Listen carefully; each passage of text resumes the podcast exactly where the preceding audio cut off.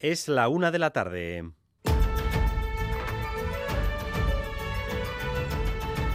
Crónica de Euskadi con Dani Álvarez. A Rachaldeón, la Erchaincha reforzará la vigilancia a las mujeres víctimas de violencia de género cuando renuncien a las medidas de protección.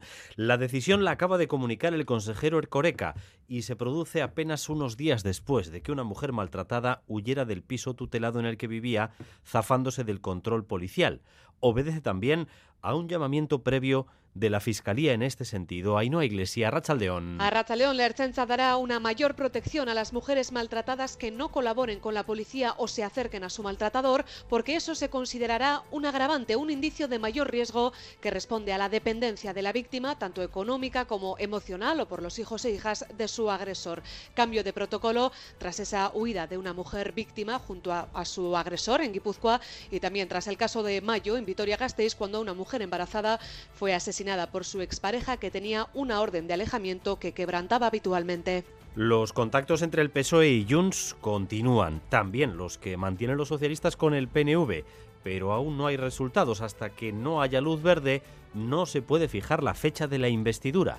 De modo que continuamos en un incómodo impasse. Madrid y Sarobaza.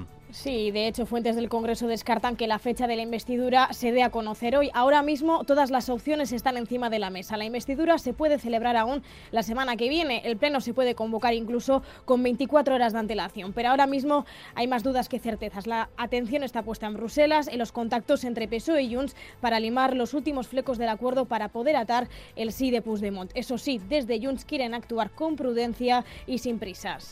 Las comunidades del Partido Popular aseguran que van a reclamar un trato similar al que recibirá Cataluña en virtud del pacto alcanzado por Esquerra, que servirá, como saben, para perdonar 15.000 millones de euros de la deuda que tenía Cataluña con el Estado. Cataluña debe 71.000 millones, Valencia 46.000, Andalucía 25.000, Euskadi y Navarra cero, en virtud de los regímenes de concierto y convenio. Seguramente, si empiezan a perdonarse deudas, alguno tendrá que morderse la lengua cuando quiera hablar de privilegios fiscales de los demás. Y continúa llevándose el euskera al debate político, hoy otra vez en el Parlamento, Ciudadanos y Vox, al Lendakari. Lo que sí que hay es una campaña de desprestigio contra la necesaria independencia de los jueces y contra la separación de poderes. Es muy grave fomentar desde su posición la deslegitimización de la justicia. La diversidad de opiniones no significa, como usted sostiene, que se haya organizado una campaña de presión social y pública contra tribunales y jueces. El Gobierno vasco no lo ha hecho ni lo va a hacer.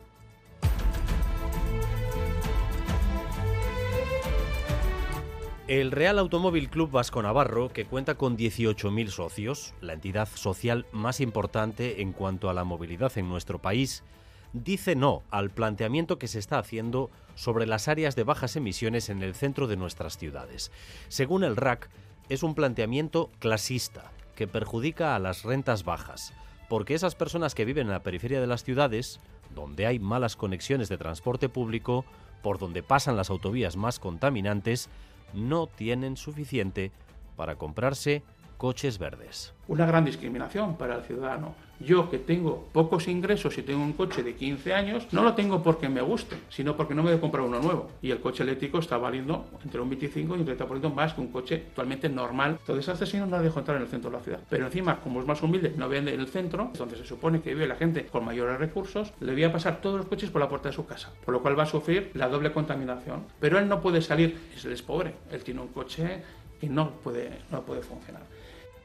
El largometraje La Espera ha obtenido el premio Blogos de Oro al mejor largometraje de la Semana de Cine Fantástico y de Terror de Donostia.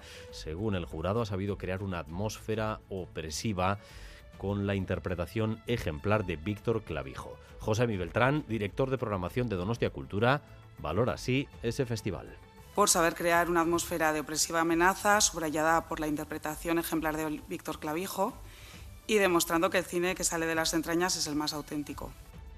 Maya Egues era la que hablaba, miembro del jurado eh, de este premio al mejor eh, largometraje explicando las razones del premio a la espera, la película vencedora. Y también vamos con lo más destacado del deporte con Álvaro Fernández Cadierno, Arracha León. Que es mucho Arracha León, clasificado a la vez para la segunda ronda de la Copa, tras meterle 10 al Deportivo Murcia, nos centramos en la Liga y en la Liga, pero en segunda y juega Leibar, lo hace en casa del Español. Además, Dusko Ivanovic debuta esta noche en el Buesa, partido de Euroliga entre Basconia y Partizan. Juegan nuestros equipos de la Liga Femenina de Básquet, Valencia y Deca, Guernica, Barça y Celta Araski, pero sobre todo la noticia de la mañana es que el hombro de Altuna está ok, por lo que Joaquín se medirá a Jaca el domingo en Eibar en la segunda semifinal del 4 y medio. En EITV seguimos sumando iniciativas para el maratón solidario que cada año llevamos a cabo en el mes de diciembre. Este año EITV Marato ya recauda fondos para la investigación contra el cáncer. Ya se pueden hacer donativos por Bizum, por transferencia, por teléfono, online y además desde hoy Eroski se suma a esta recolecta con el céntimo solidario. Mayalen Galparsoro. Si hacen la compra en Eroski, al pagar con tarjeta se les dará la opción de redondear la cuenta. Si aceptan, esos céntimos irán a parar a la hucha de EITB Marato ya. El dinero recaudado, como decimos, se destinará a la investigación contra el cáncer, la primera causa de muerte en Euskadi, con 14.000 nuevos casos diagnosticados al año. Gracias un día más por elegir Radio Euskadi y Radio Vitoria para informarse. Raúl González y José Ignacio Revuelta están en la dirección técnica, María Cereceda en la coordinación. Crónica de Euskadi con Dani Álvarez. Una de la tarde y seis minutos, el primer temporal del otoño con la notable caída de las temperaturas que hemos notado desde ayer por la tarde nos está dejando ya las primeras nieves en las cumbres más elevadas del país. Por ejemplo, en Belagua, Arizaguirre. Los montes del Pirineo Navarro se visten de blanco. Es la primera nevada con mayúsculas en el alto de Belagua. Aquí los campos han formado, se han formado de una capa de nieve de hasta 20 centímetros. Empezó con agua nieve y ha cuajado, dejando de repente una postal de invierno. Una postal emocionante para Michael, costarricense, que le ha pillado trabajando en el refugio de Belagua de manera temporal. Nos ha contado en Boulevard que ha visto la nieve por primera vez. Fue como tal cual las películas que nos venden en Hollywood, en Disney, como un niño me levanté, levanté la cortina de la habitación, vi todo blanco, me puse la chaqueta, ropa térmica, botas y salí directo a la nieve. O sea, es algo que no puedo escribir en la vida, es algo muy, muy bonito, nunca lo había vivido y como dicen por acá, pues flipé totalmente. se prevé que siga nevando más, pero siempre eh, por encima de los 1.200 metros. Bajará la cota, pero siempre por encima de los 1.200 metros, con momentos menos bucólicos, menos Disney, porque las lluvias y la, la nieve ha hecho que suba los cauces de los ríos del Pirineo al límite. Habrá que estar atentos. Temporal o temporales, porque estamos encadenando una serie de borrascas que nos dejan tiempo desapacible y así va a continuar al menos hasta el domingo, Edermenchaca.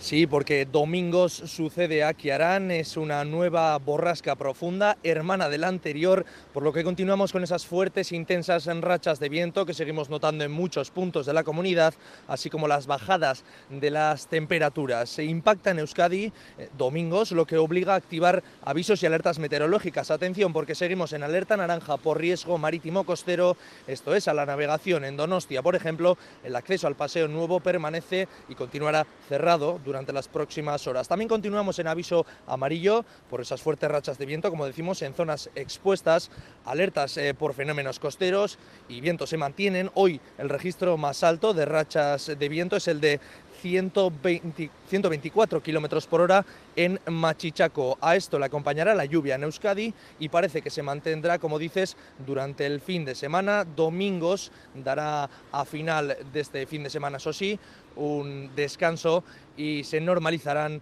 esas temperaturas también, esas rachas de viento irán bajando. En el resto de Europa, los vientos y las lluvias de la borrasca Kiran están teniendo consecuencias importantes en países como Italia, Bélgica o Francia. De hecho, hay más de una decena de muertos, Oscar Pérez. Son 11 de momento, los fallecidos, cinco en la Toscana italiana, dos en Francia, dos en Bélgica, uno en Madrid, otro fallecido más también en los Países Bajos. La mayoría de víctimas se han producido por la caída de árboles. En la ciudad de Brest, en Finisterre, 1.300 personas han sido evacuadas la pasada noche. Han registrado allí vientos de 200 207 kilómetros hora. Emmanuel Macron viaja precisamente en las próximas horas a Bretaña, pero Italia es ahora mismo el lugar en el que la borrasca está pegando más fuerte. Cinco muertos en la Toscana ahora mismo, con algún desaparecido y la situación aún muy complicada en esa región de Italia, según avanza la televisión italiana. El transporte de tren se está viendo también muy afectado en Centro Europa. Por ejemplo, esta mañana estaba cortado el servicio ferroviario entre Ámsterdam y París. Hay también muchas líneas locales y regionales cortadas en Francia, Italia y Bélgica. Ahora mismo, en cuanto al tráfico, precaución en Zumaya, N634, porque tres coches han tenido un accidente y un carril está cortado en sentido hacia Bilbao, N634, Zumaya sentido Bilbao debido a un accidente entre tres vehículos. Para cerrar este bloque, vamos con la previsión del tiempo de cara a las próximas horas y el fin de semana eh, con Euskalmet, Arrachaldeón. A Racha León, durante la tarde seguiremos con una situación bastante similar. Tiempo desapacible, con viento del oeste que será más intenso en la costa y ambiente fresco. Es probable que las temperaturas se queden hoy por debajo de los 15 grados. Seguirán entrando chubascos desde el mar, serán más frecuentes y localmente intensos en la vertiente cantábrica. A últimas horas, eso sí, puede que la lluvia remita un poco. Y de cara a mañana sábado volveremos a destacar el viento. En este caso será el viento del suroeste, que soplan rachas muy fuertes durante todo el día. En cualquier caso, el momento más delicado será por la mañana, cuando estará activa la alerta naranja. Con ese viento subirán notablemente las temperaturas y también podría llover algo. De cara al domingo, jornada más tranquila. El viento irá perdiendo fuerza y no descartamos algo de lluvia, sobre todo en la costa y durante la segunda mitad del día, pero en el interior será poco probable que llueva. Por lo tanto, el sábado tiempo más templado, pero con viento fuerte del suroeste y algo de lluvia, y el domingo situación más tranquila sin descartar precipitaciones, sobre todo en la costa. Una de la tarde y 11 minutos, la Erchancha va a reforzar la vigilancia a las mujeres víctimas de violencia de género cuando ellas mismas renuncien a escolta o a medidas de protección. La decisión la ha anunciado el consejero Joshua Coreca y se produce apenas unos días después de que una mujer maltratada huyera del piso tutelado en el que vivía y donde recibía protección para irse precisamente eh, con su eh, agresor. Ainhoa Iglesia, adelante. Se modificará el protocolo con el objetivo, sí, de proteger más y mejor a las víctimas de violencia machista, incluso cuando se muestren reticentes a recibir protección, protección policial. Lo anunciaba en tribuna el consejero de Seguridad, Joshua Coreca. Este equipo de procesos, que está constituido desde hace tiempo ya en el seno de la Archancha y está trabajando en este caso, está considerando la necesidad de intensificar la protección a las mujeres víctimas de violencia machista que no colaboren con la policía. Desde el presupuesto de que esta actitud obedece en la mayoría de los casos a una alta dependencia con respecto al agresor por lo que la negativa de mujeres maltratadas a las medidas de protección se considerará agravante e indicio de mayor riesgo, un anuncio que llega tras la desaparición de una mujer víctima de violencia de género acogida por la Diputación de Guipúzcoa, que huyó con su agresor y su bebé, salieron de España y en mayo además lo recordarán, una mujer embarazada de gemelos fue asesinada por su expareja en Vitoria-Gasteiz. Incumplía habitualmente la orden de alejamiento que tenía y de hecho la víctima intentó retirarla. Ercoreca ha revelado que a día de hoy la Erchancha protege a casi 5.600 mujeres víctimas, cerca de 300 de ellas son de riesgo alto o especial y a su vez la Erchancha vigila a 92 maltratadores con orden de alejamiento mediante pulsera telemática. Vamos ahora con el debate sobre la zona de bajas emisiones que se debe fijar en las localidades de más de 50.000 habitantes. Hoy hemos escuchado el posicionamiento de la entidad social eh, más numerosa en cuanto a movilidad en nuestro país. El Real Automóvil Club Vasco Navarro cuenta con más de 18.000 socios y se han mostrado muy críticos con el planteamiento que se está haciendo en la mayor parte de las ciudades, donde, como saben, se pretende restringir el acceso de los eh, vehículos eh, más viejos por su contaminación. La zona de bajas emisiones es para el RAC Vasco Navarro clasista y perjudica a las rentas más bajas, perjudica a personas que generalmente viven en la periferia y no tienen lo suficiente para poder acceder a vehículos más eficientes. Aloña Veraza. Así es, el RAC Vasco Navarro ha sido contundente. Cree que es una medida completamente discriminatoria, ya que divide a los ciudadanos en función de la capacidad económica o área urbana de residencia. Escuchamos a Eduardo Martínez, director gerente Yo que tengo pocos ingresos y tengo un coche de 15 años, no lo tengo porque me guste, sino porque no me voy a comprar uno nuevo. Entonces a este señor no le dejo entrar en el centro de la ciudad. Pero encima, como es más humilde, no vende en el centro, le voy a pasar todos los coches por la puerta de su casa, por lo cual va a sufrir la doble contaminación. Pero él no puede salir, él es pobre, él tiene un coche que no puede, no puede funcionar argumentan que es una medida desmesurada y que el planteamiento debe hacerse con mucha cautela. Escuchamos a Pedro Martínez de Artola, presidente. Entendemos que se ha hecho un planteamiento absolutamente teórico, general. Está hecho en relación a un planteamiento filosófico que no está realmente asentado en la realidad. Consideramos que la implantación tiene que hacerse con contagotas y con una prudencia extrema. Como medidas preventivas proponen limitar los cascos históricos de las ciudades, poniendo como ejemplo el casco viejo de Pamplona, y en vez de restringir, dicen que hay que apostar por la renovación del parque de vehículos, y para eso invertir más en la fórmula I más de más I. La una y cuarto. Vamos con los contactos de cara a la investidura. Los contactos que continúan todavía a estas horas entre los socialistas y el PNV y entre los socialistas y Junts. De momento, sin resultado, o al menos sin resultado definitivo. Y hasta que no haya luz verde, hasta que no haya una mayoría de 176, no se puede fijar la fecha de la investidura. La intención de los socialistas y de Sumar era que esa investidura fuera los días 7 y 8 de la semana que viene. Así que, de momento, continuamos en un incómodo impasse porque eh, tampoco las fuentes implicadas hablan con demasiada claridad. Císaro Baza. Ahora mismo hay más dudas que certezas. Fuentes del Congreso descartan que la fecha de investidura se anuncie y todas las opciones están sobre la mesa. La investidura aún se puede celebrar la semana que viene, incluso se podría anunciar el Pleno con 24 horas de antelación y se han habilitado los días festivos como hábiles en la Cámara para ampliar el abanico de opciones. Las partes implicadas en las negociaciones aún así desconocen la fecha, entre ellos el PNV y también Sumar. Marta Lois. Tendremos un acuerdo más, más pronto que tarde, pero fechas eh, no es posible facilitarlas porque hay que cerrar con discreción y con compromiso este, este acuerdo. La Cámara anunciará al Pleno cuando la investidura de Sánchez tenga visos de prosperar y para eso falta el sí de Junts a la ley de amnistía. Desde Sumar son optimistas, el acuerdo llegará, pero hoy por hoy y a estas horas todas las miradas siguen puestas en Bruselas. Junts y PSOE han mantenido contactos durante esta mañana en la capital belga. Desde Junts, sin embargo, quieren actuar con prudencia, limar cada detalle del acuerdo antes de anunciarlo. No quieren actuar con prisas, a la espera de lo que dé de sí estos contactos en Bruselas. Por lo pronto podemos descartar, como decimos, que la fecha de la investidura No hay nada roto, pero todavía no está atado. Mientras tanto, Isaro, el Partido Popular y también Vox, eh, que ya han hecho todo lo que podían hacer en contra de la amnistía, y eso que todavía no hay texto, ya han hecho manifestaciones, mociones, etcétera, etcétera, eh, están buscando otras razones para oponerse al nuevo gobierno. Y tienen una en la que eh, coinciden notablemente es el trato fiscal a Cataluña, la eh, parte del acuerdo con Esquerra, en virtud de la cual a Cataluña se le van a perdonar por parte del Estado 15.000 millones de euros. Ahora las comunidades que gobierna el PP eh, reclaman un trato análogo y parece que lo van a tener. Eso es, los presidentes autonómicos populares han salido en tromba a criticar el acuerdo del pacto económico entre Esquerra y PSOE, a afear ese compromiso del Estado para asumir el 30% de la deuda contraída por la Generalitat. Los populares ya anuncian que recurrirán la medida, lo hacía el castellano leonés Alfonso Fernández Mañueco. Voy a liderar la respuesta de Castilla y León por tal abuso de poder ante la justicia. Se pone en peligro nuestra forma de vida y también nuestra dignidad y nuestro respeto. Acudiremos a la justicia. Y también la madrileña Isabel Díaz Ayuso que yo creo que no es una cuestión de compensar, sino de destruir la economía y la credibilidad de España. Y luego las comunidades autónomas, nuestra opinión y las actuaciones que también pongamos en marcha las comunicaremos cuando antes sepamos hasta dónde va a llegar esta ignominia.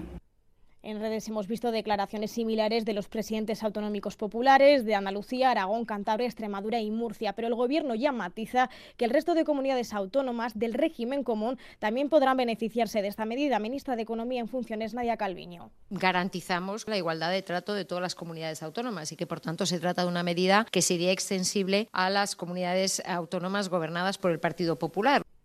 Es más, el BNG ya avanza un principio de acuerdo con el PSOE para condonar 12.000 millones de euros a Galicia, comunidad autónoma dirigida por el Partido Popular. El PSOE arranca, por tanto, también una condonación parcial de la deuda de Galicia cuando el presidente de la Junta de Galicia, del Partido Popular, iba a hacer una declaración institucional contra la condonación de la deuda de Cataluña. Van a darse situaciones paradójicas. En el ranking de las comunidades que más dinero le deben al Estado no aparecen ni la Comunidad Foral de Navarra ni la Comunidad Autónoma Vasca en virtud de los regímenes de concierto y convenio. Pero no está de más saber cuánto le deben los gobiernos autonómicos al Estado. Vamos con el ranking. Mayalen Galparsoro. Bueno, Cataluña es con diferencia el que más dinero debe del Fondo de Liquidez Autonómica con los casi 72.000 millones.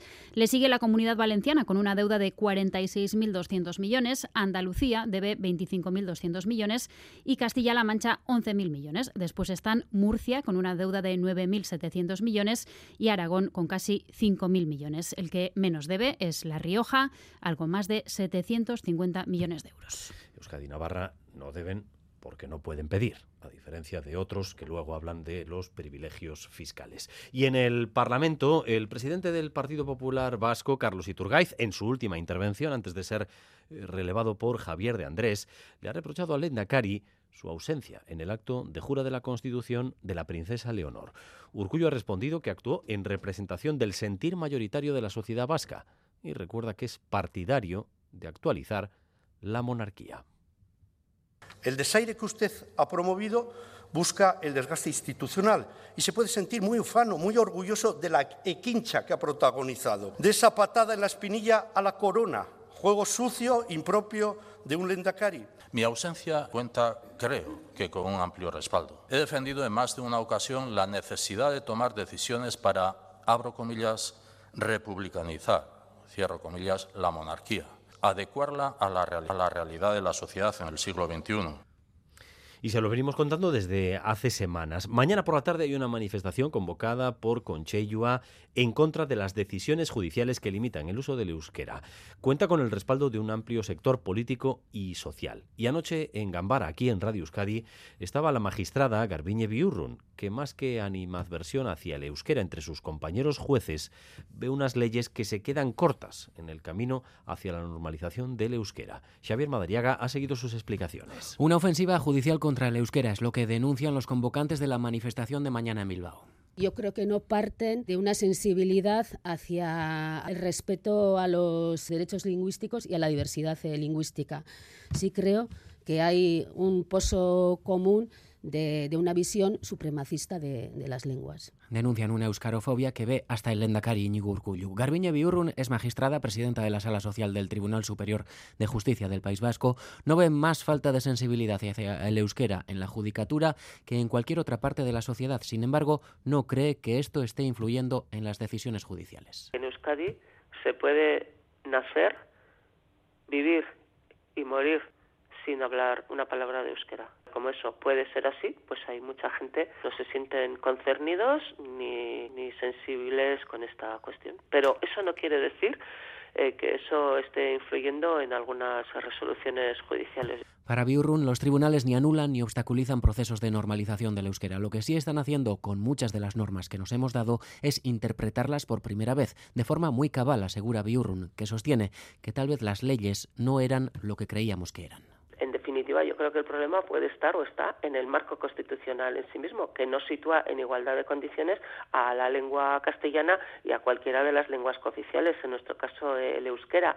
Lo que sí le preocupa a la magistrada Biurrun es que este Tribunal Constitucional, al que le quedan años de recorrido, vaya a seguir dictando sentencias en la misma línea. Lo cierto es que el euskera sigue en el centro del debate político y no precisamente para bien. Una de las palabras clave en los últimos días es ataque ataques al euskera o, según Ciudadanos, el Partido Popular y Vox, ataques a los jueces vascos por parte del Lendakari al criticar sus sentencias. Ainhoa. Sí, el Lendakari hoy ha vuelto a defender la idea de que falta sensibilidad en el ámbito judicial con respecto al euskera en respuesta a Ciudadanos y Vox que le acusan de ser parte de una campaña de desprestigio a los jueces. Amaya Martínez, José Manuel Gil.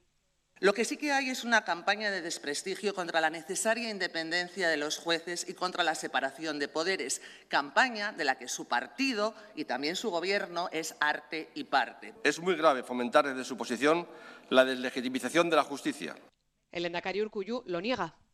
Algunas decisiones judiciales muestran una evidente falta de conocimiento de la realidad social y de sensibilidad ante el hecho incuestionable de que el euskera es una lengua minoritaria y minorizada en nuestro país, ante la escasa implicación que el Poder Judicial muestra hacia el proceso de normalización del uso del euskera. La diversidad de opiniones no significa, como usted sostiene, que se haya organizado una campaña de presión social y pública contra tribunales y jueces. El Gobierno vasco no lo ha hecho ni lo va a hacer y añade que los derechos de los euskaldunes no están garantizados en la justicia porque no se puede culminar un proceso íntegramente en euskera. También la vicelandacari Doya Mendía se ha pronunciado al respecto a pregunta del PP.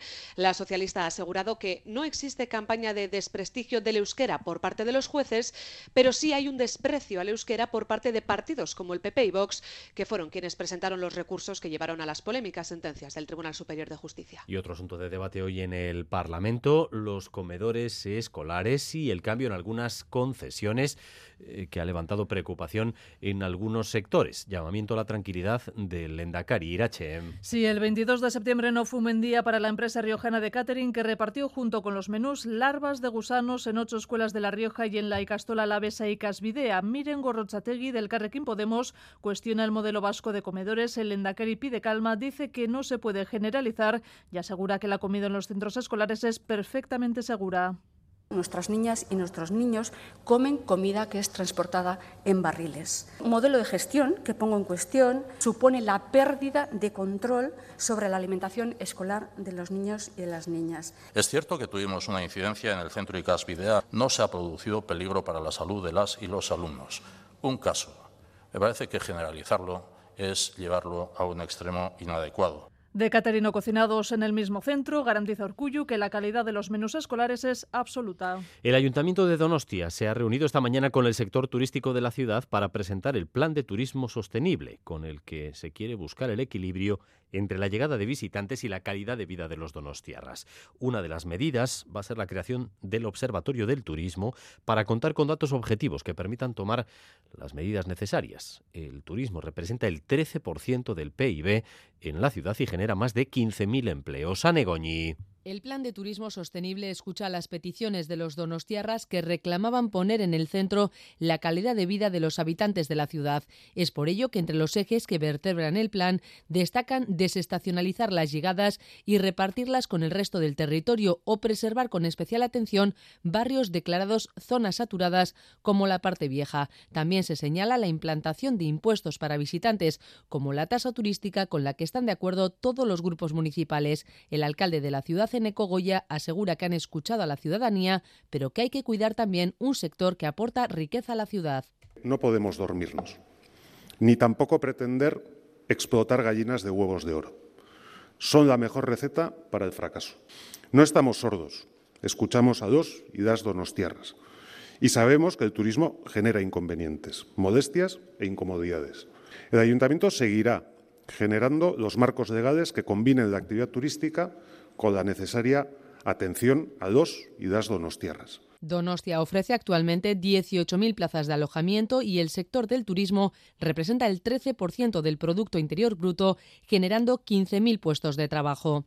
Y tenemos también los datos del paro del mes de octubre. Los registrados en las oficinas de la han ascendido, pero seguimos en máximos históricos. De hecho, se ha alcanzado un nuevo máximo de afiliados a la seguridad social. Nunca había habido en Euskadi tanta gente trabajando. Eder Menchaca. Sí, comenzamos eh, Comenzamos analizando. Euskadi cierra el mes de octubre con 2.920 personas paradas más que en el mes de septiembre, es decir, una subida del 2,7%. 109.645 desempleados, según el paro registrado en la comunidad. En respecto a octubre de 2022, supone un descenso del 1,8%. La media estatal, eso sí, se sitúa en más del 5%. Pero hay que destacar que es el mejor mes de octubre en la comunidad desde 2008, periodo previo a la recesión económica. La vicelendacari y consejera de Trabajo y Empleo, Idoya Mendía, ha valorado estos datos llamada a la prudencia en todos los análisis a los que estamos apelando en estos meses. La cifra de paro registrado aumenta, pero sigue siendo la más baja desde el año 2008. Hay más de 1.008.000 personas con trabajo y con derechos, con la consolidación de la contratación indefinida gracias a la reforma laboral.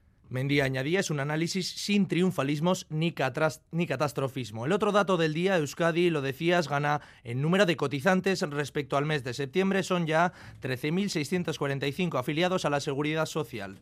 En el caso de Navarra, la cifra de afiliados alcanza una cifra máxima histórica por encima de las 308.000 personas. Eso sí, aumenta el número de parados un 2,3%. La cifra es de 30.000 desempleados. Estuve en una empresa un tiempo y tal. Lo que pasa es que, bueno, al final eh, me tuvieron que despedir. ¿Me di de alta en la vida alguna vez? Estado en paro hasta justo hoy, justo hoy empiezo trabajo nuevo. Soy enfermero, soy de Andalucía y me tenía que venir al norte porque en Andalucía no hay trabajo. Trabajo en el hospital de Basurto y bueno, al principio trabajaba en otro sector, he ido enlazando un contrato con otro. Una subida en la afiliación en Euskadi que viene mayormente motivada gracias al sector educativo que tras el verano aumenta esas eh, cifras.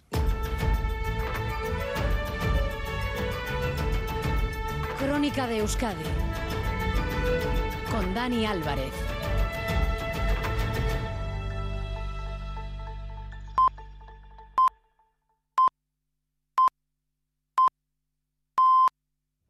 La una y media de la tarde seguimos en Crónica de Euskadi.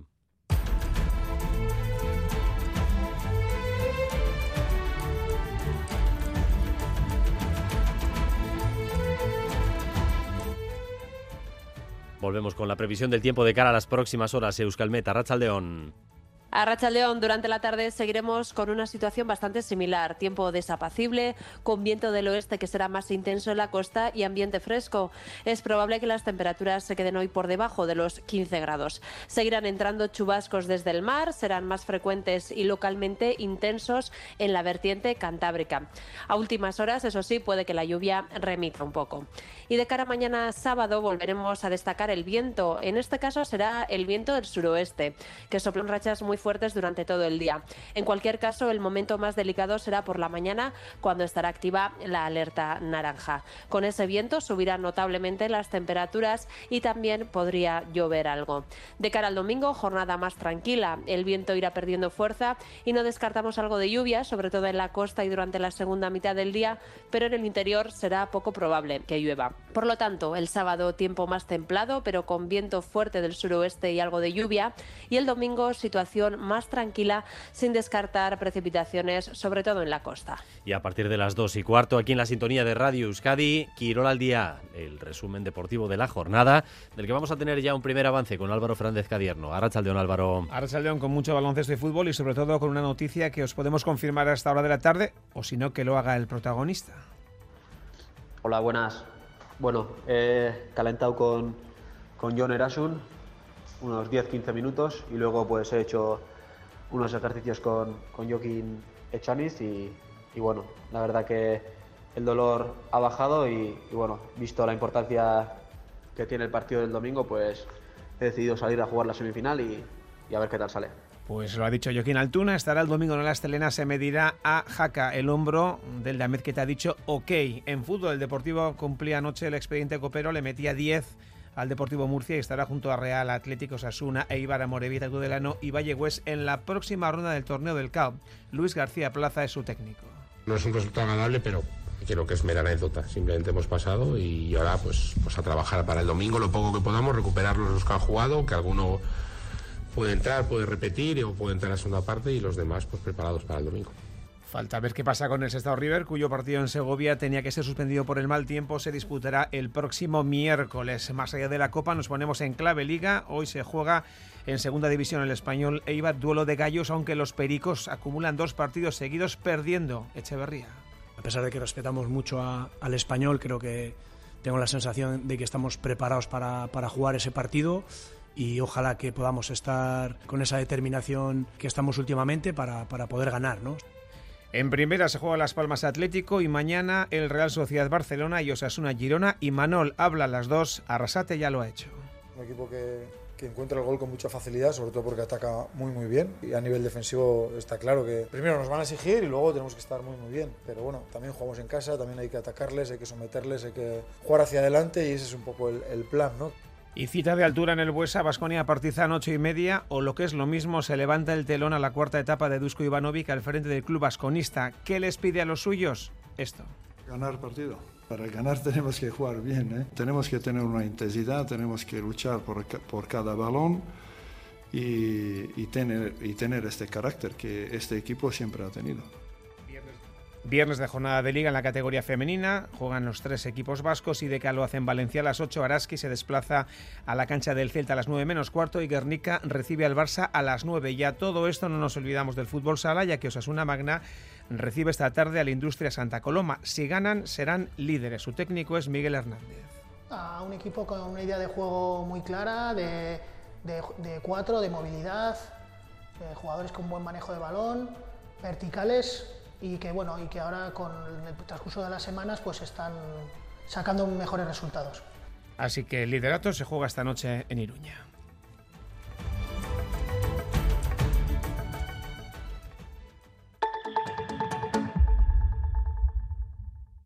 Llega el sorteo 11 del 11 de la 11. El sorteo que más da. Un momento, un momento, un momento. ¿Qué pasa? ¿Cómo que qué más da? ¿Qué más te dará a ti? Que son 11 millones. Vamos a ver cómo te lo explico. Como son 11 millones y 11 premios de un millón lo que da, pues es el sorteo que más da. ¿Pero cómo que qué más da? Pues tú mismo, pero a mí no me da igual. Son 11 millones, ya te lo digo.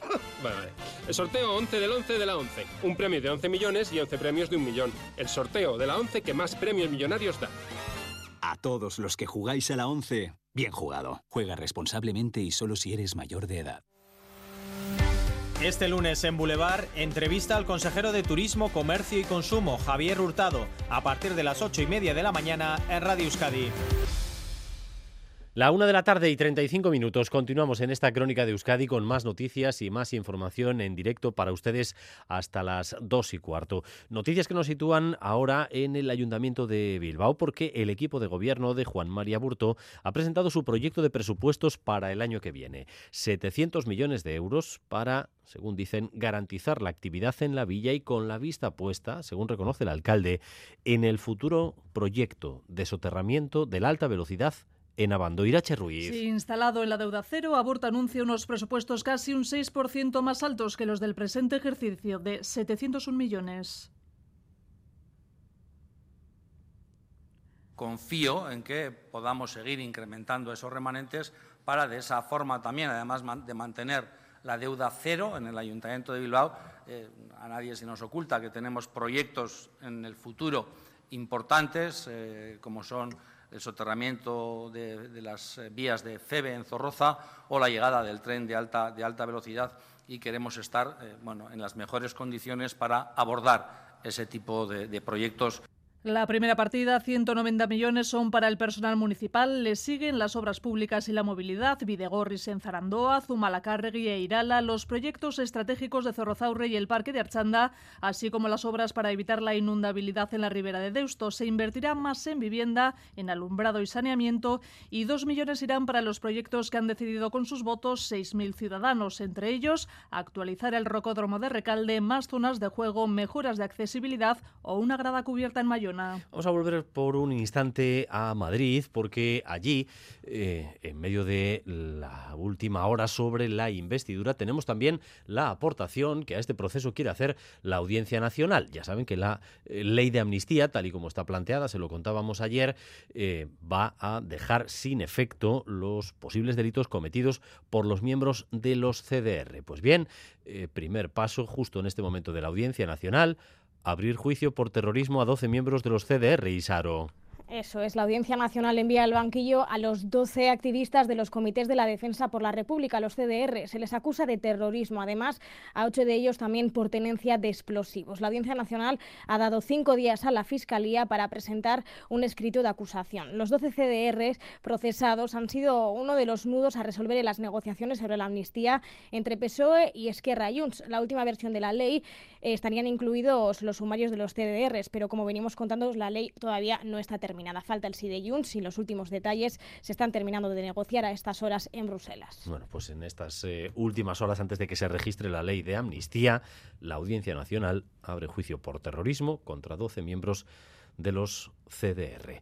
Y el grupo Volkswagen ha anunciado una inversión de más de 50 millones de euros en la nueva planta de Landaven. Ratifican así su confianza en el futuro de esta planta navarra y confirman la producción en Pamplona de dos modelos eléctricos Mayalen. El anuncio se ha realizado en el marco del Consejo de Administración de Volkswagen Navarra. Christian Bolmer ha asegurado en un comunicado que esta es una fábrica que marca la pauta y ha añadido que se trata del primer pacto internacional por el futuro para una de sus plantas de automóviles fuera de Alemania. Al respecto, se ha mostrado encantado de que ahora pueden anunciar conjuntamente la inversión de 52,5 millones de euros en un nuevo taller de prensado en Pamplona. Además, con una inversión importante hasta 2026, aseguran que harán que la fábrica esté preparada para el futuro con dos vehículos eléctricos.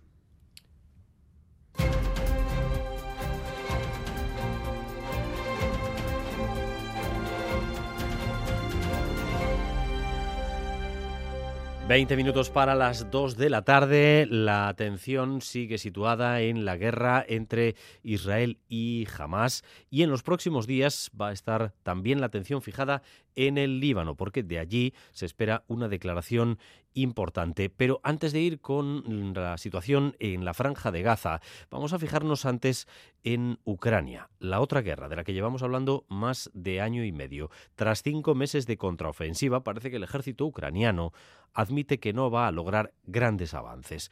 Por su parte, Rusia ha vuelto a lanzar decenas de drones en esta última noche. Vamos a recopilar lo último sobre la guerra de Ucrania. Óscar Pérez. Sí, con el objetivo de dañar la infraestructura civil en el oeste y sur de Ucrania, en concreto en las regiones de Odessa, Leópolis, Kherson y Yarkiv, han vuelto a llover los drones rusos. En esta última, en Kharkiv, han sido destruidos edificios de viviendas y comercios la pasada noche. El ejército asegura que ha derribado 24 de los 40 drones lanzados por Rusia. Mientras tanto, el máximo responsable de las Fuerzas Armadas de Ucrania, el general Barely Zaluvni ha admitido en una entrevista en The Economist que la contraofensiva ha llegado a un callejón sin salida. En cinco meses han avanzado solo 17 kilómetros y ahora admite que ya no son probables grandes avances. El presidente Zelensky, sin embargo, sigue tratando de mantener la moral alta. Estoy convencido de que Ucrania al final vencerá. Confiad vosotros también, decía Zelensky en su mensaje de esta pasada noche. Recordemos que se hablaba de noviembre como el mes en el que todo se complicaría por el cambio del tiempo, con más lluvia y frío que hace más lento el movimiento de los tanques. Estamos a día 3 y no parece que la situación vaya a dar un giro a corto plazo. Esta, desde luego, no es una declaración usual en una guerra, cuando uno de los contendientes admite eh, que no va a tener resultados positivos en el futuro próximo, que no va a lograr avanzar hacia sus objetivos. Eso es lo que ha dicho uno de los máximos responsables eh, de Ucrania. Y fijándonos en la situación en concreto entre eh, Hamas e Israel, decíamos, Óscar, que eh, dentro de unos minutos hay que estar muy atentos al Líbano, porque está previsto un discurso del líder de Hezbollah y van a ser sus primeras palabras desde el 7 de octubre. Pues sí, es un discurso que ha generado una enorme expectación. Después de la ofensiva de Hamas ha habido varios ataques y enfrentamientos de Hezbollah con el ejército israelí. Ahora mismo está por ver si el grupo chií va a ir más lejos. Vamos a hablar de ello. En Jerusalén continúa Miquel Ayestarán, Miquel Arrachaldeón.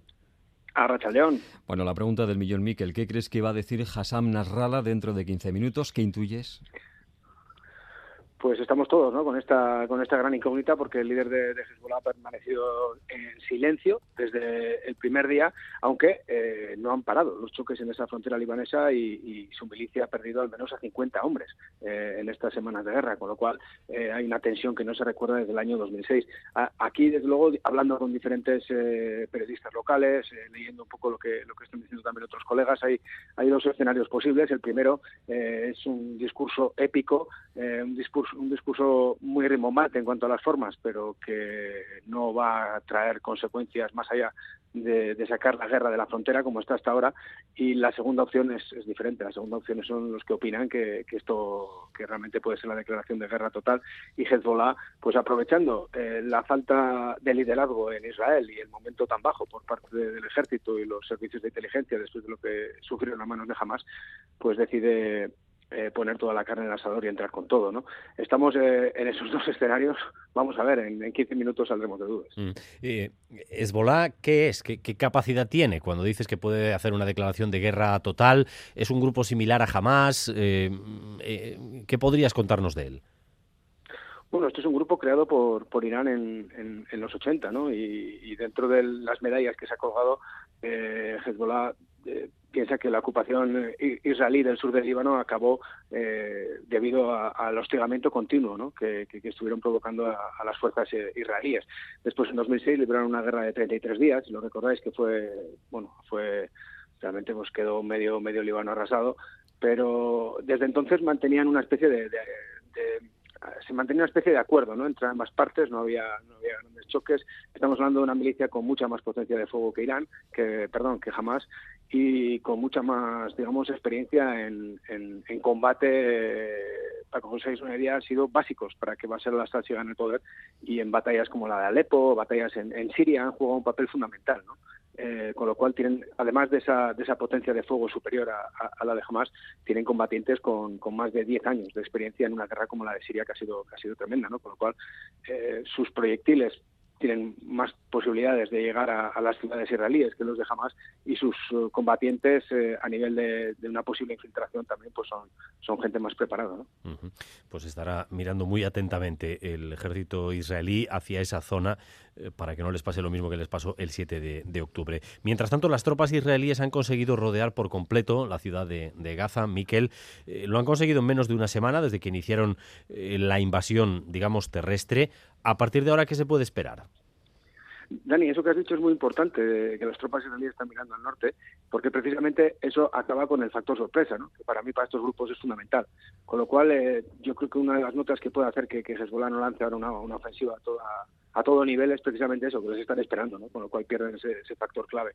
Y en cuanto a Gaza, eh, se mantiene lo que es el cerco a la ciudad de Gaza, eh, pero no hay no hay no ha habido incursiones a lo largo de, las últimas horas o al menos el ejército no está informando de movimientos ni de combates en, en, las calles de este de este lugar no igual es porque está aquí Anthony Blinken y están esperando a que salga igual es porque el secretario de Estado estadounidense viene con esa con esa petición de altos fuego de, conseguir algún alto fuego humanitario para la entrada de ayuda no lo sabemos. Las tropas eh, cercan la ciudad de Gaza eso lo han confirmado palestinos e israelíes pero de momento en estos momentos al menos no se están produciendo combates dentro de las calles del principal núcleo de la franja. Eh, allí está efectivamente Anthony Blinken, su segundo viaje desde ese día, 7 de octubre. Eh, ha llegado allí diciendo que, bueno, que hay que eh, hacer algo por los civiles, algo más de, de, tener algo más de tacto humanitario, por llamarlo de algún modo. pero tú ayer ya nos decías, lo único que le interesa a Israel es la opinión de los Estados Unidos y Estados Unidos precisamente exigente con el gobierno de Israel no suele ser. Bueno, eh, sí, todo lo contrario, eh, todo lo contrario, ¿no? Desde el primer día han tenido luz verde y, aquí ha llegado aquí ha llegado munición, material hipertrechos para las tropas e incluso dos, dos buques de guerra ¿no? en, el, Mediterráneo. Eh, el mensaje, una cosa hay que distinguir entre lo que dicen y lo que hacen. El mensaje, lo que se nos ha, lo que se nos ha filtrado la prensa, es esa petición de, de pausas humanitarias para poder entrar más ayuda humanitaria y repartirla sin que haya bombardeos y también esa petición a Israel de que tenga cuidado de, los civiles que quedan en mitad del fuego cruzado. Esas han sido las palabras literales que ha utilizado Blinken. Eh, si Estados Unidos quiere que esto pare, para. Si Estados Unidos quiere que esto no pare, no para. Eh, entonces es el único país que tiene esa capacidad de, de, influir directamente en lo que está pasando sobre el terreno y, saldremos también de dudas en cuanto en cuanto Blinken termine esa reunión con, con Benjamin Netanyahu. ¿no? De momento no, no ha habido ningún statement, no han comparecido ante, ante los medios, pero los dos mensajes, como dices, son, son esos. El primero que traía era el de, el de los conseguir pausas humanitarias y, el segundo es el de pedir a Israel que, que, tenga cuidado con los civiles en el fuego cruzado. Son más de 9.000 muertos, Dani, y la mayoría son mujeres y niños, con lo cual eh, esto si no lo paran si no lo paran eh, dentro de poco pues las cifras es que no sé, no sé, ni qué pensar hasta dónde pueden llegar, porque en la ciudad de Gaza quedan, cientos de miles de personas. Mm. Mientras tanto, en el paso de, de Rafah continúa la evacuación eh, parcial de aquellas personas que eh, pueden salir, a las que se les permite salir eh, de la franja. Miquel, ya estarán en directo con ustedes. Saludos, Miquel. Saludos, Agur. Y en Estados Unidos, Oscar, la noticia hoy llega de un tribunal de Nueva York que ha declarado culpable de fraude al llamado rey de las criptomonedas. Sí, Sam Backman-Fried fundó una de las mayores empresas del mundo dedicada precisamente a eso, al intercambio de esa moneda virtual. Mucha gente de Silicon Valley incluso confió parte de sus fortunas en él, pero ha resultado ser un ídolo con pies de barro. En poco tiempo se hizo rico con el negocio de las criptomonedas, pero hace un año su empresa quebró. Ahora podría ser condenado a más de un siglo de cárcel. Nueva York, Geray Díaz, cuéntanos.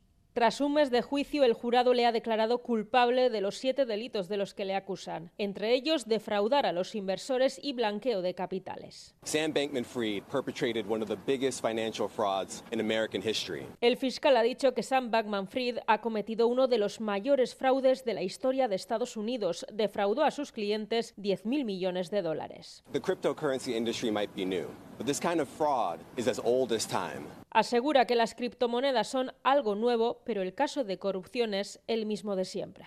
Bankman Fried, con 27 años, fundó una de las mayores empresas de intercambio de criptomonedas, que llegó a valorarse en 32.000 millones de dólares. Donó millones de sus clientes a partidos, a causas sociales, y en poco tiempo su imperio ha caído. Según la Fiscalía, un imperio construido sobre mentiras. Cuando la empresa quebró, debía 8.000 millones. Bankman Fried se presentaba como una joven promesa, con un estilo desaliñado, mientras llevaba una vida de rico. Ahora, con 31 años, se enfrenta a 110 años de prisión. La sentencia se conocerá a finales de marzo.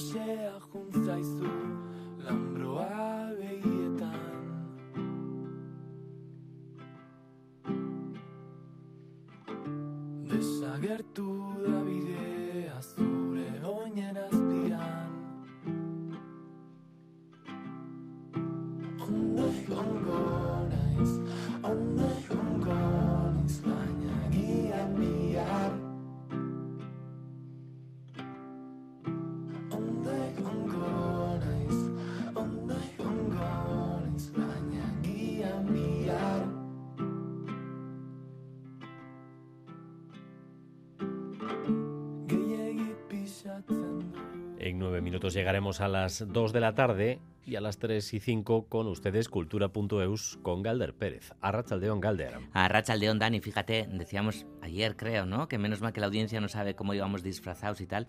Y hoy menos mal que la audiencia no ve el color que llevamos en nuestros atuendos. Estamos muy oscuritos. El negro estiliza. Ah, vale, es por eso. Vale. ¿Me ves estilizado? A partir de cierta edad hay que usar todas las trampas que se puedan. Vale, venga. Yo la de raparme el pelo, ¿no? Que funciona bien, ¿eh? En la calvicie. Sí, es, mm, bueno, eh, en vuestro look, los que vais así, ¿no? cambiáis el, el orden del pelo. ¿no? El pelo suele- tiene que estar arriba y la, cara Ah, libre. por la os barbita, dejáis dices, barba sí. y os Ah. peláis la cabeza. Vale, vale, pensé, pensaba Es un poco que hablabas. al revés. Vale, hablamos de... Vamos a hablar de música un poquito, ¿no? Sí, porque eh, después de esta pullita que te he metido hay que cambiar de... es que me... Ya sé por dónde va, ya sé Vale, por dónde va. venga, o sea, vale. te, te veo de lejos. Vale, vale, vale. Nogen publica hoy su tercer álbum.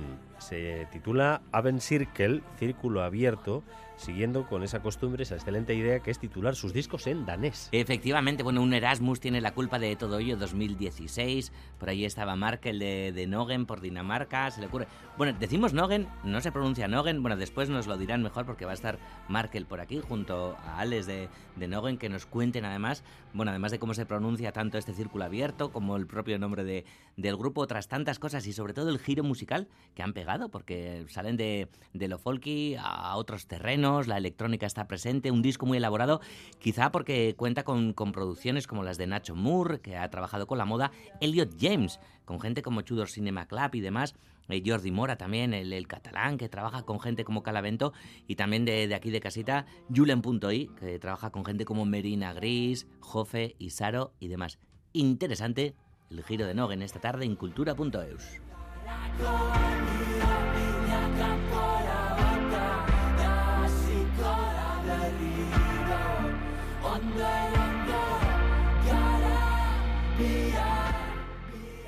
Un poco de teatro, porque mañana la compañía ICA representará su obra Vidaya en el Festival de Teatro de Gasteiz. Se trata de una obra que reúne a 12 artistas vascos y alemanes de disciplinas múltiples sobre el escenario. Sí, Vidaya, bueno, no podía ser de otra manera, habla sobre el viaje, sobre el hecho de hacer una maleta e irnos de un lugar a otro, o mejor dicho, habla sobre el viaje de la vida y también reflexiona sobre la Europa actual llena de fronteras. Vida y además es una función cargada de música bajo la dirección de Agurchane Inchaurraga. La protagonista es Itziar Ituño, que también canta en Vidaya. Y además participan los bailarines Eneco Gil y Noemí Viana, a los cuartet de la música Jonas Smith y el grupo Danguilisque, del que Ituño también es miembro. Mañana es el estreno aquí en Euskal Herria, pero Itziar Ituño nos cuenta cómo fue el estreno mundial que tuvo lugar en verano en Alemania. Nik sentitzen dut estenatoki ganean, ganera estrenaldia Alemanian, imaginatu, nerviosa, nerviosa egon beharrean, sentitzen nintzen babestua, eta alkarri behiratzen eh, genionean estenatoki gainean, topatzen zendu nor lagun bat. Eta, ostras, hori da oso, oso gauza ederra, oso ederra.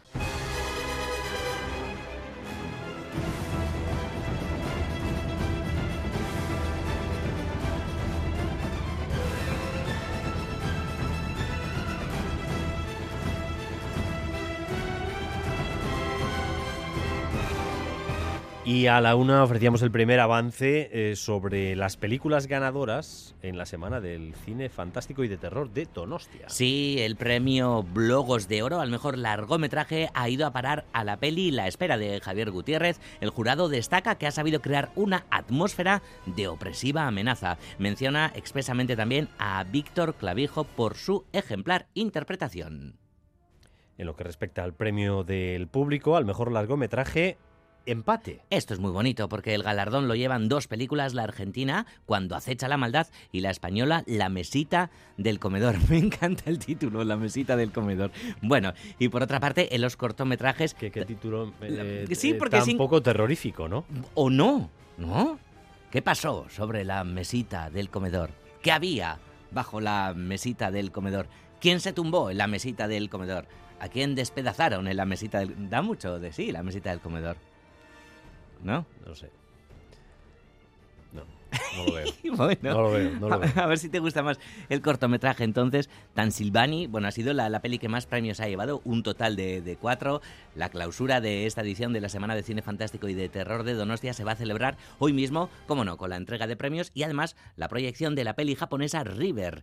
Y se va a proyectar eh, este cortometraje Transila- Transilvani, eh, un corto que, que lo tiene absolutamente todo. Bueno, así lo explica Josemi Beltrán, responsable de la semana. Transilvanie, el cortometraje francés. Bueno, pues, pues diferentes eh, razones, desde la sensibilidad, el humor, el, el trato también del tema del, eh, del acoso escolar, la frescura de las interpretaciones y el carisma también de, de la protagonista.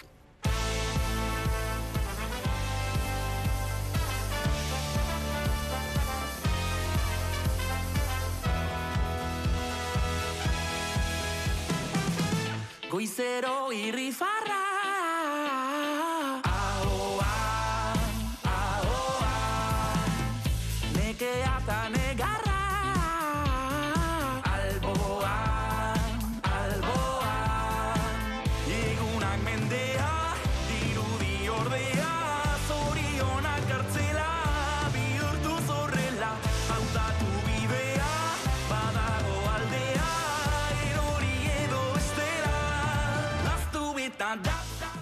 Y nace Rico Fest, el festival que va a reivindicar el espacio rural como escena cultural. ¿Quién dijo, Dani, que los festivales eran solo para el verano? Mucho amor siempre al rural. Desde luego, desde luego, el kilómetro cero en, todo, en todos los Siempre, sentidos. siempre, sí. siempre. Bueno, pues la primera edición de... tienen identidad. Ident- es sí, muy importante. Sí, jolín, claro. Bueno, mm, a ver el tiempo. Mm, Parece que no va a acompañar mucho, pero bueno. Bueno, eso también es identidad.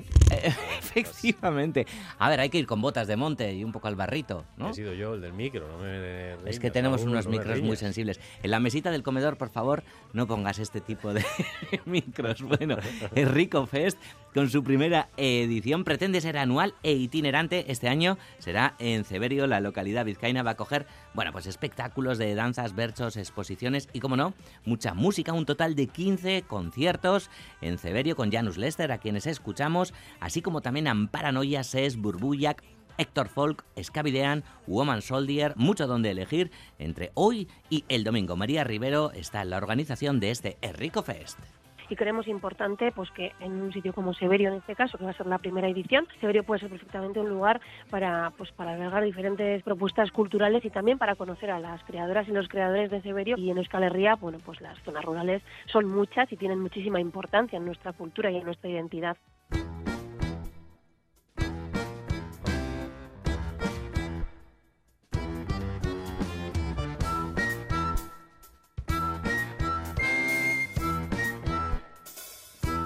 Y de vuelta a Gasteiz, edición del Festival Solidario Aiziña Folk, con más de 20 conciertos y actividades para todos los públicos. Un festival musical y solidario que apoya la investigación de la ataxia telangiectasia, una enfermedad eh, rara, genética, multisistémica y neurodegenerativa que no tiene de momento ni tratamiento ni cura, Galder. Sí, eso es, Dani. Bueno, en la lista de, conciertos de Anchina Folk destacan, entre otros, los irlandeses Full Set y Barry Kerr Trio, así como la joven banda gasteiztarra All Time Spocks. Anchina Folk se prolongará hasta el 30 de diciembre, así que tiempo tendremos de, hablar de ello. Llega cargado de novedades como, por ejemplo, la presentación de seis nuevos discos. Mañana mismo, a las 7, en la Catedral de Santa María, el estreno del disco Sustrayen Machinada del acordeonista Gorka Hermos- Hermosa con el chistulari Garicoitz Mendizábal, a quienes estamos escuchando aquí de fondo. Y con los que llegamos a las 2.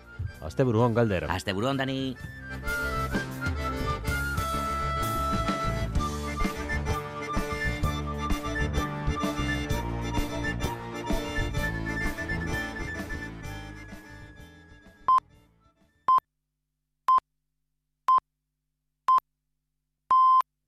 Son las 2 de la tarde.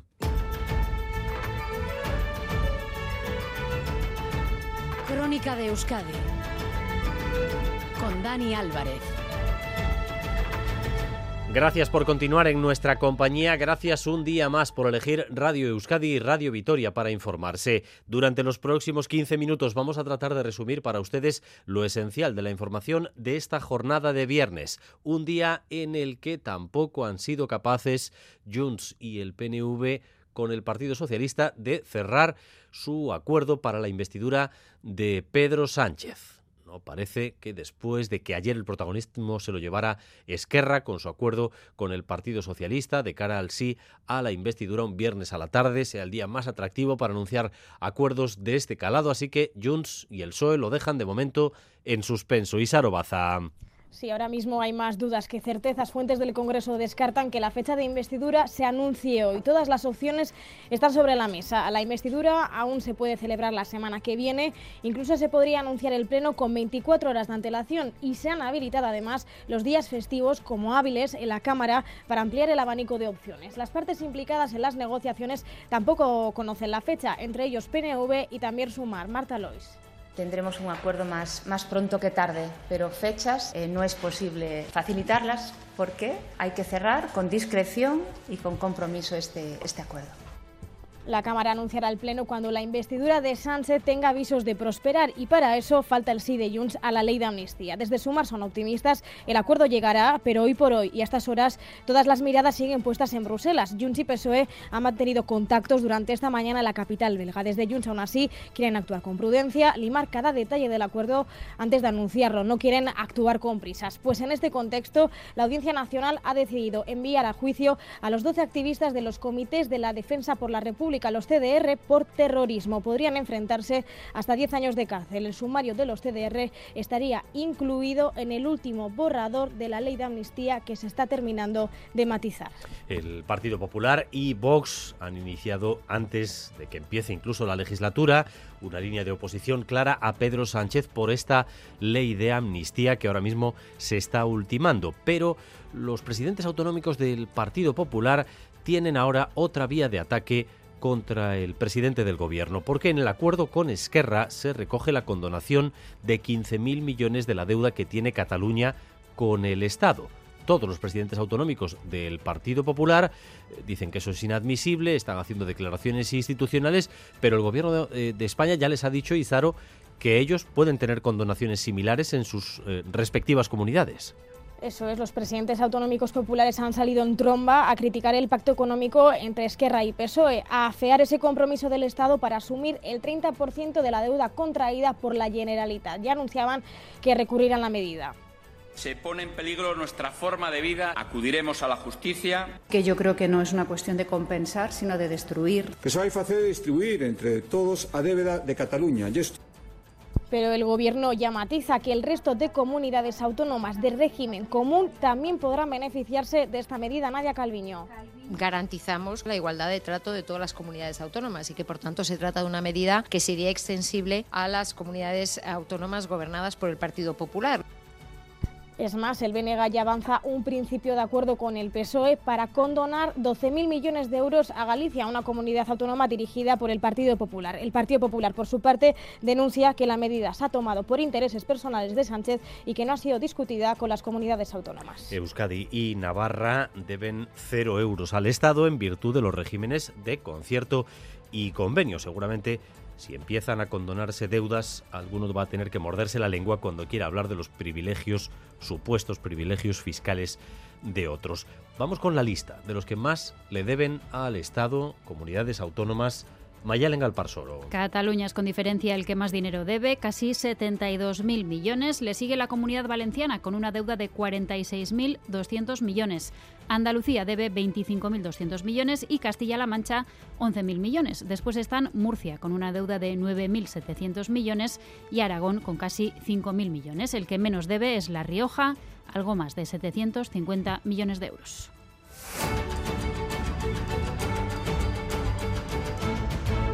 Dos de la tarde y cuatro minutos. La Erchancha va a reforzar la vigilancia a las mujeres víctimas de violencia de género cuando renuncien a las medidas de protección. La decisión la ha trasladado el consejero Josu Ercoreca y se produce apenas unos días después del caso de esa mujer maltratada que huyó del piso tutelado en el que vivía para irse con su agresor. Ainhoa Iglesia. La Erchancha protegerá más y mejor a las víctimas de violencia machista que se muestran reticentes a recibir protección policial. Es en lo que se está trabajando, según ha anunciado el consejero de Seguridad, Josué Coreca. Este equipo de procesos, que está constituido desde hace tiempo ya en el seno de la Archancha y está trabajando en este caso, está considerando la necesidad de intensificar la protección a las mujeres víctimas de violencia machista que no colaboren con la policía. Desde el presupuesto de que esta actitud obedece en la mayoría de los casos a una alta dependencia con respecto al agresor. La negativa de mujeres maltratadas a las medidas de protección se considerará un agravante e indicio de mayor riesgo, anuncio que llega tras la desaparición de una mujer víctima de violencia de género acogida por la Diputación de Guipúzcoa que huyó con su agresor y su bebé y en mayo además una mujer embarazada de gemelos fue asesinada por su expareja en Vitoria-Gasteiz, expareja que incumplía habitualmente la orden de alejamiento que tenía. Ercoreca ha revelado que a día de hoy la Erchancha protege a casi 5.600 mujeres víctimas y a su vez vigila a 92 maltratadores con orden de alejamiento mediante pulsera telemática. El Real Automóvil Club Vasco Navarro, que cuenta con 18.000 socios, la entidad social más importante en cuanto a movilidad en nuestro país, dice no al planteamiento que se hace sobre las áreas de bajas emisiones en el centro de las ciudades. Según el RAC, estamos ante un planteamiento clasista, un planteamiento que perjudica a las rentas bajas, a las personas que viven en la periferia de las ciudades y que no tienen suficiente para comprarse coches eficientes. Vamos con lo que ha dicho hoy el RAC desde Donostia eh, con nuestra compañera Ainhoa Veraza. Así es, el RAC Vasco Navarro ha sido contundente. Cree que es una medida completamente discriminatoria, ya que divide a los ciudadanos en función de la capacidad económica o área urbana de residencia. Escuchamos a Eduardo Martínez, director gerente. Yo que tengo pocos ingresos y tengo un coche de 15 años, no lo tengo porque me guste, sino porque no me voy a comprar uno nuevo. Entonces este señor no le dejo entrar en el centro de la ciudad. Pero encima, como es más humilde, no vende en el centro, le voy a pasar todos los coches por la puerta de su casa. Por lo cual va a sufrir la doble contaminación. Pero él no puede salir, él es pobre, él tiene un coche que no puede, no puede funcionar. Argumentan que es una medida desmesurada y que el planteamiento debe hacerse con mucha cautela. Escuchamos a Pedro Martínez de Artola, presidente. Entendemos que se ha hecho un planteamiento absolutamente teórico, general. Está hecho en relación a un planteamiento filosófico que no está realmente asentado en la realidad. Consideramos que la implantación tiene que hacerse con contagotas y con una prudencia extrema. Como medidas preventivas proponen limitar los cascos históricos de las ciudades, poniendo como ejemplo el casco viejo de Pamplona, y en vez de restringir, dicen que hay que apostar por la renovación del parque de vehículos, y para eso invertir más en la fórmula I más de más I. Y el Ayuntamiento de Donostia se ha reunido esta mañana con el sector turístico de la ciudad para presentarles el plan de turismo sostenible. Este plan incluye, entre las novedades, la creación del Observatorio del Turismo, para contar con datos objetivos que permitan tomar las medidas necesarias. El sector del turismo donostiarra representa el 13% del PIB en la ciudad y da trabajo a más de 15.000 personas. Anegoñi. El Plan de Turismo Sostenible escucha las peticiones de los donostiarras que reclamaban poner en el centro la calidad de vida de los habitantes de la ciudad. Es por ello que entre los ejes que vertebran el plan destacan desestacionalizar las llegadas y repartirlas con el resto del territorio o preservar con especial atención barrios declarados zonas saturadas como la parte vieja. También se señala la implantación de impuestos para visitantes como la tasa turística con la que están de acuerdo todos los grupos municipales. El alcalde de la ciudad Eneco Goya asegura que han escuchado a la ciudadanía, pero que hay que cuidar también un sector que aporta riqueza a la ciudad. No podemos dormirnos, ni tampoco pretender explotar gallinas de huevos de oro. Son la mejor receta para el fracaso. No estamos sordos, escuchamos a dos y das donostiarras. Y sabemos que el turismo genera inconvenientes, modestias e incomodidades. El ayuntamiento seguirá generando los marcos legales que combinen la actividad turística con la necesaria atención a los y das donostiarras. Donostia ofrece actualmente 18.000 plazas de alojamiento y el sector del turismo representa el 13% del Producto Interior Bruto, generando 15.000 puestos de trabajo. En Bilbao, el equipo de gobierno de Juan María Burto ha presentado su proyecto de presupuestos para el año que viene. Presupuesto récord, 700 millones de euros, casi un 6% más que las cuentas de este año. Y el alcalde espera cerrar este año con remanentes para garantizar la viabilidad de dos proyectos estratégicos para la villa confío en que podamos seguir incrementando esos remanentes para de esa forma también, además de mantener la deuda cero en el Ayuntamiento de Bilbao. Eh, a nadie se nos oculta que tenemos proyectos en el futuro importantes, eh, como son el soterramiento de, las vías de Febe en Zorroza o la llegada del tren de alta, velocidad y queremos estar eh, bueno, en las mejores condiciones para abordar ese tipo de proyectos. El primer temporal del otoño, con la notable caída de las temperaturas que hemos notado desde ayer por la tarde, nos está dejando ya las primeras nieves en las cumbres más elevadas del país, por ejemplo, en Belagua, en el Pirineo Navarro. Temporal o temporales, porque estamos encadenando una serie de borrascas que nos van a dejar tiempo desapacible hasta el domingo, tiempo que ha llevado, por ejemplo, a la Diputación de Guipúzcoa a suspender el deporte escolar este fin de semana, Eder Menchaca. Sí, atendiendo a la previsión del tiempo para el fin de semana, la Diputación Foral de Guipúzcoa acaba de anunciar que suspende por seguridad las actividades escolares de montaña y deportes acuáticos que debían celebrarse mañana entre las 6 de la mañana y las 12 del mediodía. Coincide con la entrada de una nueva borrasca llamada Domingos. Se prolonga, por tanto, el temporal de fuertes rachas de viento acompañadas de lluvia. En las últimas horas han registrado hasta 124 kilómetros por hora Machichaco, como uno de los ejemplos de las rachas más fuertes de viento registradas según Euskalmet. Atención a la mar, porque se mantiene activada la alerta naranja a la navegación. Recuerden, paseos marítimos, como el Paseo Nuevo de Donostia, permanecen cerrados por precaución. Y hasta las 6 de la tarde permanece también activo el aviso amarillo por viento en zonas expuestas. Mañana seguiremos, se activarán también avisos por viento intenso. El domingo lo serán también por el temporal marítimo. Lo decimos, nos deja por tanto la borrasca Kiarán, que a su paso ha formado, ha provocado eh, innumerables incidencias en las que han tenido que actuar los servicios de bomberos, también de policías locales en numerosas localidades a su paso por Euskadi y entra en, en la comunidad un nuevo temporal, la borrasca Domingos.